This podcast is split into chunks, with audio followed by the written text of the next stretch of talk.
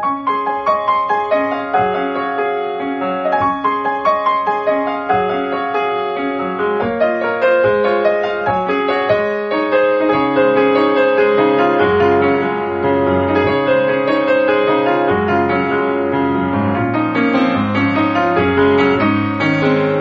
さんこんばんは、ミッチェルです。いかがお過ごしでしょうか本日は4月の18日となりますが、えー、おとといになりますかね。パリのノートルダムでの火災、えー、とてもショックですね。あの、まさかそんなことが起こるとは、で、私にとっては昨年の11月にノートルダムを拝見してきたばかりでものすごく感動して、えー、ノートルダム寺院で、あの、でできたね、キーホルダーもこの MK スタジオに飾ってあるんですね。えー、なので本当にショックでショックで、ということでですね、まあ、あの、今日はこのラブミッションの中での冒頭で、フランス人の皆さん、パリの市民の皆さんがですね、えー歌を歌っていらっしゃいました。えーこの曲、私も初めて知った曲なんですけれども、まあ、あの、ネット上でもアメバリアと書いてありますが、これはの賛美歌の曲のようで、えー譜面を見つけました。えっ、と、ちょっとフランス語に自信がなかったので、えーボカリーズで祈りの気持ちを込めさせていただきたいと思います。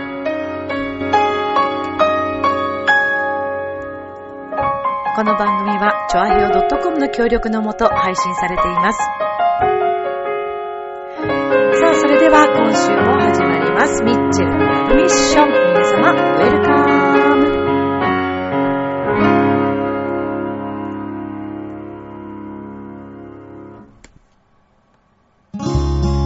別れがあれば出会いがある。新しい何かを始めるには何かを手放さなくてはいけないから。チョアヘオ .com を聞いているそこのあなた、ミッチェルと一緒にラブミッション。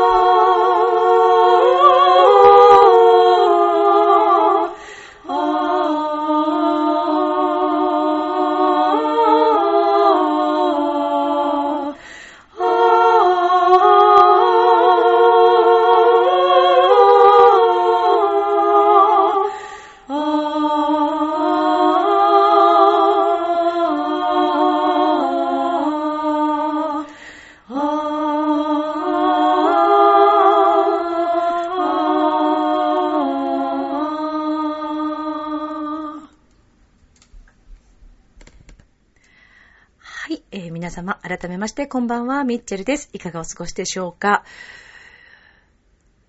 とっても残念ですね。えー、まあ、あの、フランスにご旅行行かれたことのある方、また、フランスがお好きな方は、おそらくきっと、ノートルダム寺院というのは、もうフランスのね、象徴でもあり、えー、中心部にもあって、観光地としても、ものすごく人気のあるところですね。で、あの、私は動画の中でも、ノートルダムの、えーに行った、えー中でですね、あの、まあ、寺院の中もそうですけれども、外からも、えー映像を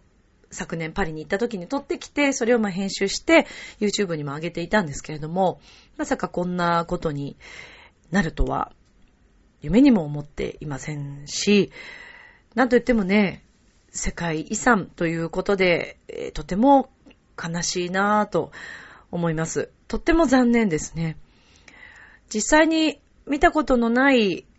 方にも改めてこうノートルダム寺院の素晴らしさをここでお伝えしたいんですけども、まあ日本の建物とか、まあ世界中には教会というところたくさんありまして、寺院もね、たくさんあって、立派な建物はたくさんあります。それはもちろんウィーンだったり、ね、アメリカにももちろんそういう場所もあるし、で、日本のこういったね、寺院の建築っていうのも素晴らしくて、それはもちろん変わらない素晴らしさなんですけれども、なんといってもですね、あの、ノートルダムっていうのは170年かけて作られたというね、えー、とても立派な、壮大で、荘厳で、もうなんか、その場所にいるだけで神様にこう包まれているような、なんかとてもね、不思議な気持ちになります。自分の悩みなんか本当にちっぽけに感じるような、そんな場所でした。えー、結構一人で私長くこうぐるぐる回って中をこうゆっくり見たんですけども、まあたくさん観光客の方もいらっしゃっていましたが、ささっと見るにはもったいなくてですね、すごく時間をかけて歩きたいという場所でした。とにかくそこにいるのが居心地がいいんですね。天気は私の行った日はちょっと曇ってて、ちょうどノートルダムを出たあたりで雨がまあ止んだんですけれども、それまでずっとこうちょっと雨が降っていたんですね。その前の日も雨でしたし。で、ノートルダムでこう、祈りを、まあ、座らせてもらって、ちょっとこう、お祈りを自分の中でもして、で、外に出た時に、ちょっと日が差し始めてですね、初めてこう、パリでの日を見たというのが、ノートルダムから出てきたところだったんですね。まあ、このノートルダムの中に入りますと、なんといってもステンドガラスがですね、本当に美しくて、このステンドガラスをお家で飾れるぐらいの小さなステンドガラスもですね、まあ名物なんだと思います。それも売ってましたが、まあ何せ今回ね、前回その11月に行った時は、もうギリギリカツカツで行きましたので、えー、あまり余裕がなく、で、この MK スタジオにも置いてるんですけれども、ノートルダムで、の中で購入したまあ、フェルト、フェルトではないかな、これはね。なんだろう、布？布と、えー、ビーズとかでこう手作りで作られている、あの、キーホルダーというか、ちょっと大きめな手のひらサイズのものがあるんですけども、とっても綺麗な青色で、えー、一目惚れをして、まあ自分のお土産に何か一つでもと思って、こちらは買ってきて、えー、この部屋の中に置いてあります。うーん。私は、そうですね、その、まあ、パリとかフランスにね、もちろん憧れていたわけですけれども、何せ一回しか、その一回しか行ったことがなくって、で、私にとってはこのパリとかフランスっていう国、街は、私の大好きなカルメンを作曲したこのビゼさんを生み出してくれた場所というふうに認識しているので、もちろんそれ以外にもね、たくさんの素晴らしい画家だったり、作家さんだったり、音楽家たくさんいますけれども、もちろんそして今でもパリという街は美しくて、えー、それから美味しいものもたくさんあって、まあ、お話ししたようにフランスの街っていうのはものすごく皆さん挨拶もね、行き交う、まあ活気のある街というか、うん、すごくこう干渉しすぎない、とても好きな雰囲気だったんですけども、で、そんな街の皆さんが、やっぱりこのノートルダムという場所は、みんな特別に多分感じていらっしゃったんでしょうね。で、映像をテレビでもニュースで拝見していてわかりますけれども、特にこのみんなで歌を歌っているというところがニュースでも結構取り上げられて、どうやらあの、どこかのあの国の方がですね、あの、ツイッターで、フランスの方なのかなちょっと私もはっきりそれ拝見してないんですけども、まあ、あの、歌っているところを動画で上げられて、それがまあ世界中に広がってという、で、まあみんなでね、ぜひ、えー、寄付を募って、また再建に向けてということなんですけど、もちろん私もそうさせていただきたいと思ってますし、まあ他国のことではあるんですけど、フランスに興味のない方もね、あの、まあ例えばですよ、どこの国でこういうことが起きたとしても、それはもう日本だけではなくて世界中の話ですが、そういったこう、国のシンボルになるような場所が、ああいった無残な、えー、焼け方をしてしまうという。で、それが特に祈りのね、場所というのが燃えてしまったっていうのは、どれだけ、この町の方、国の方々にとっての心が痛む瞬間だったのかと思うとですね、あの場にいたわけではないですけども、映像を見てるだけで、なんかこう、苦しくなりましたね。うーん。あの、こういう時にこういう話をしてしまうと、まあなんなんですけども、それこそ、昨日ですか、えー、日本もね、また今度噴火が起きたりとか、えー、しておりますけれども、まあやっぱりこういうことがね、起きてしまうというのは、まあ別に全てがそこに行け、つかせたいわけではないんですけども、よくまあ聞くのはその怒りとかね、そういう人の思いっていうのが、えー、火事になったり、えー、噴火になったり、というのはまあ、うん、それはまあ、うん、お好きじゃない方にとってはあれですけど、スピリチュアル上というかね、っていう話でよくその話は聞くんですけども、それこそ、フランスでもね、暴動が起きたりとか、ええー、まあ日本の中でもね、いろんなこう政治のこととか、まあ今ね、選挙期間中でありますけども、まあいろんなことが、こうやってタイミング的に来て、フランスの街にとって、えー、パリの街の皆さんにとっては、これがまた一つ、フランスの国が一つになる大きなチャンスだと思っていますし、争いごとなく、またさらに素晴らしいこのフランス・パリという街を復活そしてみんなで活気づけていくために、また人が一つになるんだなぁというのを感じるんですけども、それだけではなくて、こういったことが、それは他国なんですけども、私たち日本人にも全く関係のない話ではないと私は思ってます。もうこれは本当だから世界中っていうかね、人って、あの、人の魂とか、ごめんね、ちょっと精神世界的な話になっちゃうんだけど、私最近もうほんとこういう、私宗教家ではないですよ。本当にこれは、あの、どこにも属してるわけではないんですけども、すごく好きなんですね。こういう目に見えない世界の話がとても面白くて、もうそんな本ばっかり読んでるんですけど、紐解いていくとね、本当に面白くてね、えー、人間というのはすごく単純な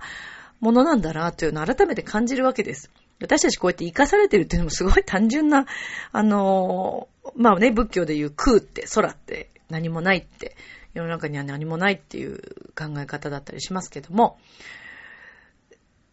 そういったね、悲しみが遠くで起きてるから、他人事とかではなくて、それがもし、例えばですよ、じゃあ日本のものすごく大切な場所、まあ例えば皇居とかですかね。まあそれはありえないですけれども、そういったところがもし火事になってしまったとか、うーん、ありえないですよ。もちろんありえないんだけども、そういったことが起きた場合に、やっぱり悲しいですよね。で、私たちはその祈りのね、えー、国というよりも、まあ、もちろんいろんな多宗教で、えー、いろんな宗教に入っている方もいらっしゃれば、そうじゃなく、神社とか仏閣に行ってね、そのお寺とか行ってお参りするっていう、ただ手を合わせるっていう。でも、おそらくほとんどの方が手を合わせた経験ってあると思うんですね。なので、不思議と、まあ、お正月皆さんね、あの、お参りに行くじゃないですか。で、そういうのを、なんとなく、知らず知らずのうちにこう習慣づけてるというのは、やっぱり祈りの習慣っていうのはものすごく人間に、まあ、根付いてるもの。これはもういつの時代もそうなんだなと思うんですけども。で、それが宗教が違うっていうだけの話であって、そうですね。まあ全くそういうのを信じないという方もいらっしゃると思うんですけど、それはもう全然自由だから、それぞれの考えでいいと思うんですね。ただやっぱりこういった時に、世界中がこう一つになって、じゃあフランスをみんなでね、元気づけたいなって思ったりとか、こういう気持ちってすごく大切だと思います。それはもう日本の中だけの何か震災とかあった時に助けるだけではなく、世界中どこで何が起きたとしても、こういう悲しいね、ニュースがあった時に、人間としてそういう気持ちになれるかどうかっていうのはものすごく私は大切だと思ってるんですよね。まあ、近い国で、まあ例えばアジア圏内のね、近い国で、まあ拉致問題とか、もう深掘りしてったら、いくらでもそういう話あるから、もう悲しい話なんていっぱいあるんだけど、悲しいとか残念な話とかそういうのはいっぱいあるんですけど、ダイレクトにね、ああやって、うーん、世界遺産でもあるあの場所が燃えてしまうっていう、その映像をこうね、見せられてしまうと。で、特に私にとってはもう散々みんなもね、聞かされてきた、この美勢の話、うん、行ったばっかりの場所っていうのが、なんか、ものすごく、他人事にはもちろん思えなくて、私は心の中で、あの、美勢の元恋人モカドルだと思ってますから、なんかそういう面からもね、どうしてもね、感情移入がね、そうですね、してしまって。まあでも、こういった曲をね、今日歌わせていただいて、祈りの歌をね、歌わせていただいたわけです。これあの、えー、賛美歌のようなんですけども、私はつくづくでもあの映像を見てて思ったんです。ああ、やっぱり歌ってすごいなって思いました。思いませんでした？みんなあの映像を見て。あんなに上手に綺麗にまず歌えるっていうことにもびっくりしましたけど、まあ、やっぱり普段からね、聖歌隊、聖歌っていうこういう歌が、あの、教会とかだとね、あの、歌ったりしますよね。あと多分おそらく皆さん結婚式で、えー、キリスト教式にしてた方は、絶対皆さん歌ってるはずです。いつくしみ深きっていう曲とか、うん。何曲か必ずキリスト教式の時に歌う曲がもう決まってるのがありまして、それは、あの、結婚式されてる等の本人たちも、もしかして緊張して忘れてしまったかもしれないけど、キリスト教式で挙げてる方は、必ずこの、聖、あの、聖歌っていうのがね、入っているんで、賛美歌っていうのが入ってるんですけども、うーん、そうですね。まあ、なので、いやー、なんと言いますか。まあでもとにかく、ね、えー、一日も早く街の皆さんとフランスの皆さんの、えー、元気にね、なれるような、あの、まあ、みんなで支えながらお互いにやっていければいいのかななんて思いますけども、本当に私なんかもこんなね、えー、インターネットでラジオをして、あの、ちっぽけな存在ですけれども、それでもね、ここで歌を歌うっていう、それがまた何か、こう伝達としてね、見えない空気に伝わって、それが向こうに届けばいいなというふうに思ってます。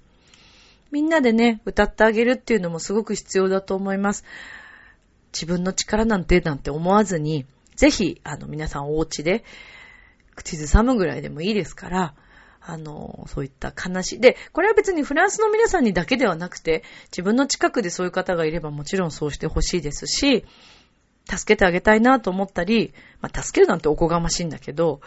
何か自分が力になりたいなと思った瞬間があったら、もしその方が遠くにいて会えなかったりしても、例えば話しかける？いなくてもね、そこにね、声をかけてあげたりとか、見えない空気伝ってちゃんと伝わりますから、それは。そういう愛情っていうのがね、こう、どんどんどんどん増えた時に、まあ、地球全体の、こう、幸せだったり、なんかこう、不思議な、オーラが放つとかさ、なんかそういう、ごめんね、今日こんな話ばっかりしてさ。だけど、ね、こういう機会でもないとね、なかなかそんな深い話はできないかなと思ったので、今日はそういうお話をしましたけれども、まあとにかく、私もね、こう、歌っていって、この間もね、生徒さんとちょうどその、あの、火事のあった、その日にですね、えー、たまたまその生徒さんがパリの空の下でっていうシャンソンをレッスンで歌ってて、まあせっかくですからねって言って、二人でまあちょっと、あの、声合わせながら、まあ心を込めて、フランスのね、皆さんに向けて歌いましょうね、なんて言いながらちょっとレッスンをしたんですけれども、そんなことしたからってね、って思われるかもしれないんですけど、まあそれは私たちのただ気持ちっていうだけで、それだけなんだと思うんだけど、それでもね、うん、何かそういう見えないものが本当に存在するのであれば、伝わればいいなっていうね、そんな感じですよね。はい。さあ、ということで、まあ、でもね、本当に、あの、どなたも、あ、あれなのかな？亡くなってる方はいらっしゃらなかったですよね。怪我されてる方はいらっしゃるのかな？あの、消防隊員の方とかね。いや、だけど、特にね、あの市民の方とかが被害がそんなに大きくなかったっていうのは、それはもう幸いだったのかなというふうに思いますけどもね。はい。えー、一日も早いこのパリ、ノートルダムの復活をですね、祈って、えー、また私もね、パリに遊びに行ったり、えー、演奏をしに行ける日がきっと来るだろうと信じてますので、とにかくね、一日も早く街の皆さんが元気になってくださることを祈るばかりでございます。はい。さあ、ということでですね、えー、いよいよ私来週23日に入学式がありまして、はい、お笑い養成所に行くわけですけれども、まあインターネット上でもね、いろいろこう、NSC のことをね、こう調べていくと、いや、本当に私卒業できんのかなっていうね、もうこの不安がね すごい不安だらけですね。いやー、まあ、分かってはいますけれども、やはりもう本当にそんな生半可な世界ではなく、かなり厳しいので、私が一番心配してるのは、仕事とね、両立するという、この部分ですよね。だから、まあ、あの、レッスンとか、生徒さんにもあんまり支障をきたしたくないので、できるだけ、えー、そこは気をつけたいというところもあるし、かといって、この1年間だけですからね、この1年、しっかり授業の方も受けて、1年間で卒業できたらいいなっていうのももちろんあるので、それも目標にしていきたいとは思ってるんですけども、ねえ、どうなんでしょうね。まあ頑張るしかないからね、もうやるしかないかなと思って。まああとはネタをね、どれだけ書いていけるかっていう、もうここですよね。いや、だから江戸晴美さんとかすごいなと思って。江戸晴美さんってもともと、あのー、会社にね、お勤めになってたんですよね。で、マナー講師とかもされてて、で、すごいんですよ、江戸晴美さんの。ウィキペディアとかで出てきますけど、無遅刻、あ、無遅刻、無欠席の解禁賞で、で、最初に、まあ、あの、NSC に入る前から、なんか女優さんとして舞台とか、あの、劇団に入ってらっしゃったりしたみたいなんですよね。だから舞台経験もとかももちろんあって、で、マナー講師ももちろんされてるから、もう、新人とは言えないぐらい完璧だったみたいで、なので、そんなこともあり、もう次のえー、卒業したすぐその年、翌年ぐらいからかな、からもう、あの、テレビ番組とかね、いろいろ出られて、早くにもうデビューをされた方でもいらっしゃいますけども、いや、もうでも、江戸晴美さんはもうね、あのネタがね、ぐぐぐぐっていう、もうあれが ね、いやー、あれを考え出したのはもちろんご自身でいらっしゃいますから、すごいなと思いますけども、ああいう感じのネタがね、自分には書けるのだろうかっていうとこと。まあ、ただ私がやりたいネタっていうのはまたちょっと、ちょっと思考が多分違うと思うので、ただ逆にそれが面白いのかどうかっていうこととかね、もうそんなことばっかり考えてます。もう日々、お笑いの方の YouTube ばっかり見てるんですけど、まあでも私今一番ハマってるのは、まあもう和牛さんはもちろん好きなんですけど、最近ね、もうサンドイッチマンさんばっかり見ててね、素晴らしいですね。まあ、いとね、お二人の、もうなんていうのかな、会話のバトンタッチが素晴らしすぎて、あとネタが、もう実によくできてますね。いやーすごい。と思いながら、こう拝見してるんですけど、ねえ、でも見てばっかりじゃなくて自分も何かね、考えてやっていかないといけないよなと思って、そう、見ることなんかはさ、簡単だからさ、楽しいで終わるんだけど、自分がやるってなったらね、楽しいだけじゃもちろんできませんからね。そうなんですよ。まあ、頑張っていきたいと思いますけどもね。はい。そう。ということで、まあ、来週からのね、えー、私どういう風になっていくのか、果たして卒業ができるのかどうか、ラブミを聞いてくれてる皆さんにはぜひ応援していただけたら嬉しいです。よろしくお願いします。そうそう、この前、私あのー、えっ、ー、と、何日だったっけ ?11 日か。にあの、すごくいい日だよってお話をね、ラブミッションの中でしました。お財布を変えたり、宝くじを買ったり、そのにいい日だよっていう話をしたんですけどもね。えー、ハッピーメーカーのまゆっちょが、ねえ、あの、嬉しくもメッセージをくれて、ありがとね、まゆっちょ。ごめんね。返せてなくてね。申し訳ない。もう私ね、本当にね、メールとか LINE とかね、一回飲むでしょ？それ、あの、送られたもの、自分で飲み込んでで、ちゃんと返そうって思ってるうちに、いろんな方からの LINE とかメールがこう溜まってっちゃうっていうね、ダメな人なんです。なんか丁寧に返そうと思うと遅くなりますから、もう本当に申し訳ないんですけども、ちゃんとあの、後で、はい、返したいと思いますんで、すいません。ねえ、そうそう、あの、まゆっちょからも、報告をもらったんだけど、私も実はその日にお財布を変えました。なんとか頼んでたものがですね、その日に、はい、届きまして、えー、11日からもうスタートして使っているんですけども、なんかいいですね。でも前のお財布も大切にしてたので、まだ使えるし、なのでなんかこう、ちょっとストックして置いておこうかななんて思いながら、うん、そうですね。いやーもうそれにしても本当に最近ね、もうヒーリングの本ばっかり読んでてね、ヒーリングでしょ？それから宇宙に関してでしょ？とか、もうなんかそっちで行きたいのかと思うぐらいね、すごいんですよ。で、面白いのが、えっ、ー、と、ある方からね、この前世を見る見方みたいなのを YouTube でこう上がってるって言ってそれを教えてもらったんですけど、これね、多分ね、でもね、誰でも見れるんだと思う。実は私も一つ見れちゃったものがあって、それが、あ、なるほど、その時代から私の今の時代に関しても、課題っていうのがね、変わってないんだなと思った。うん。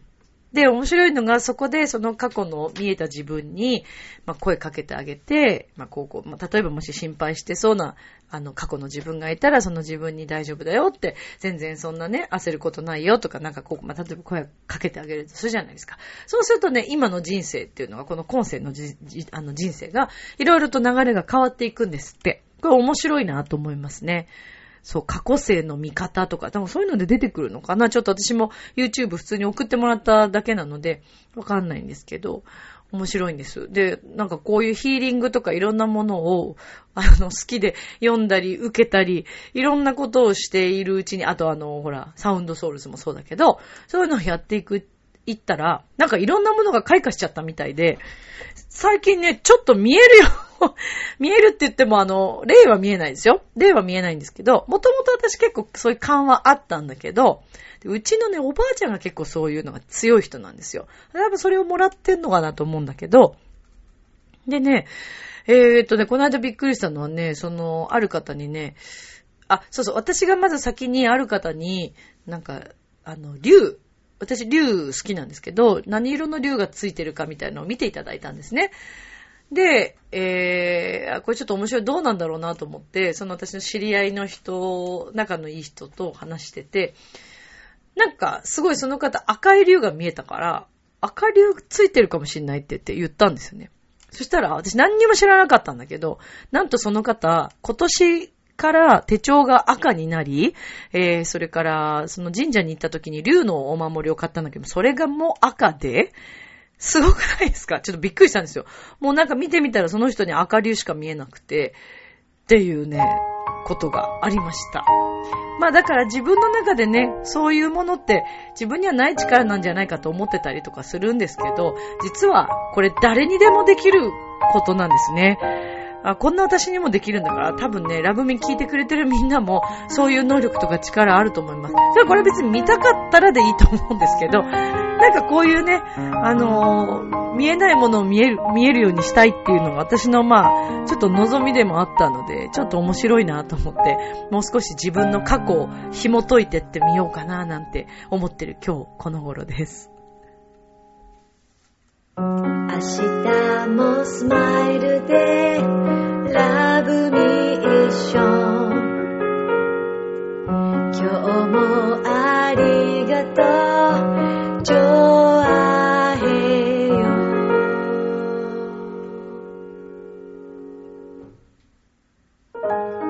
はいということでエンディングでございます、えー、私も来週から新しい一週間というか、新しい一年が始まろうとしておりますけれども、ラブミを聞いてくれてるみんなも、ぜひ、あの